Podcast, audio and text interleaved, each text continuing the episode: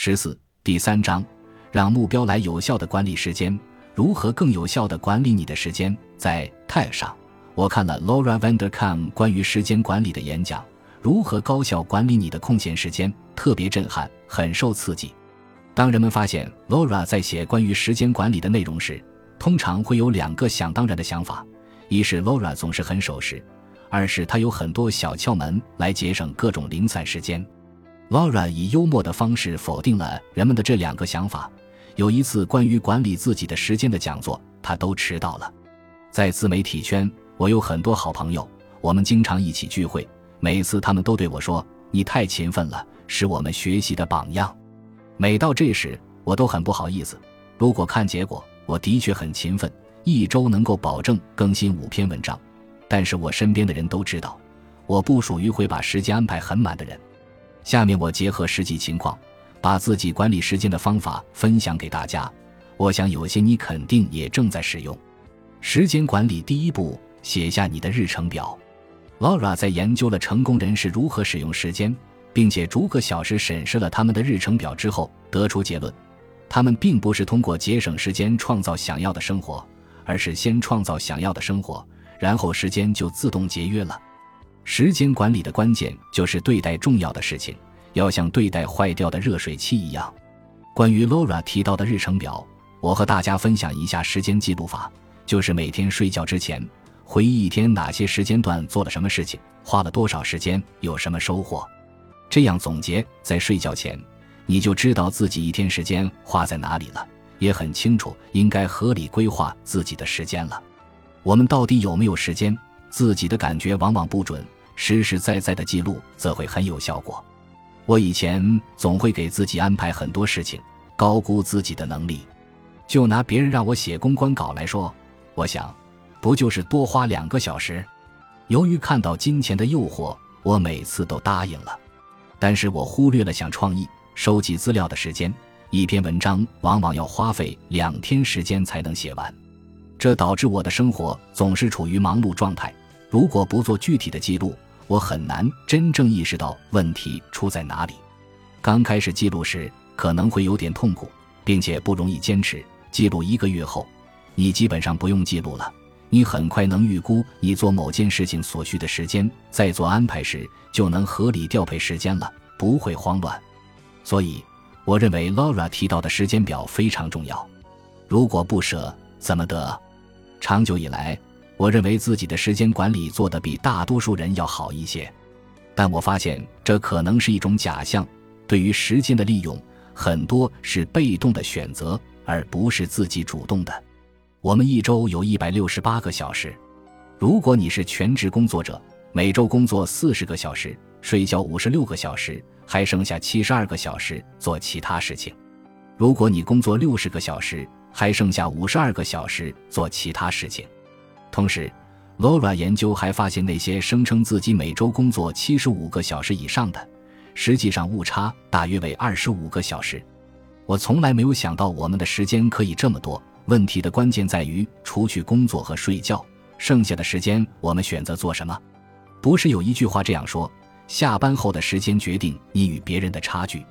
下班后的时间，你是选择刷手机三个小时，还是选择看书两个小时？健身一个小时呢？周末的时间，你是选择几个好友打牌、喝酒，还是参加一个学习班呢？时间的弹性非常大，无论你多忙，都有时间做重要的事情。如果没有时间做某件事情，一定是因为这事不重要。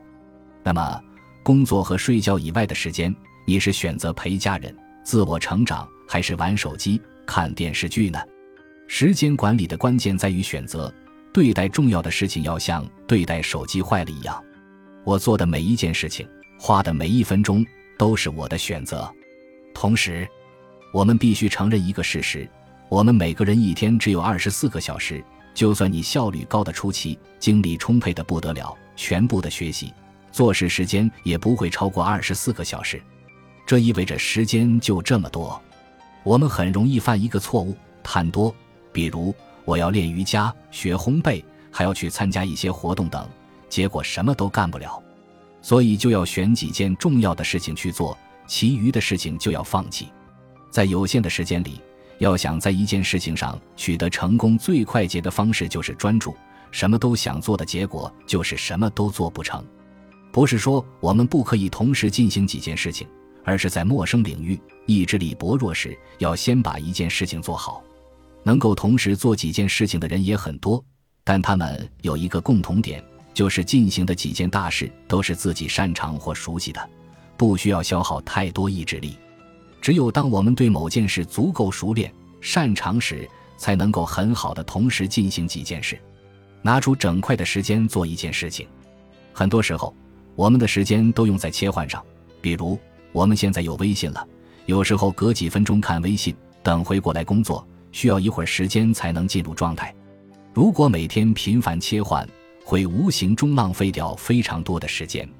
工作或是生活上有急事，我都会打电话。微信消息一般都不是非常着急的事情，我选择休息时再回复。这样的好处是不用切换，况且我打字和思维很快，加上很多问题都大同小异，很短的时间就回复完毕。如果一个个的聊天、等待加上彼此反应的时间都在无形中浪费了。平常我安排拜访人也是，一天内从上午到晚上，我一般会安排四个时间段见人。把要谈的事情都在一天内谈完，一周剩下的几天就集中时间做事了。如果我一天出来一次，其他事情都不用做了，更别提还有心思写作。我一直不赞同工作三十分钟起来喝点水放松一下，然后再回去。日程安排表记录的密密麻麻，看着干了很多事情，其实效率很低。有朋友调侃这是学渣学习法，做了很多无效的努力，所以。整块时间高效做事情特别重要。关于更有效的利用时间，我把这三个办法分享给大家。首先，利用时间记录法，知道时间花在哪里了，对时间有正确的预估。其次，我们承认时间的有限性，一天就二十四个小时，还要保证睡眠，剩下的时间要做你认为最重要的事情，就像对待坏掉的手机一样。最后。集中精力做一件事情或者同类事情，减少切换和进入状态的时间。时间管理做得好的人不会期待速成，速成也绝无可能。他知道自己有多少时间，可以选择做什么。我们高效利用了时间，节约出来的时间做什么呢？可以发呆，可以去看喜欢的电影，可以做很多开心的、无聊的事情，拥有自己独立的、不被打扰的空间。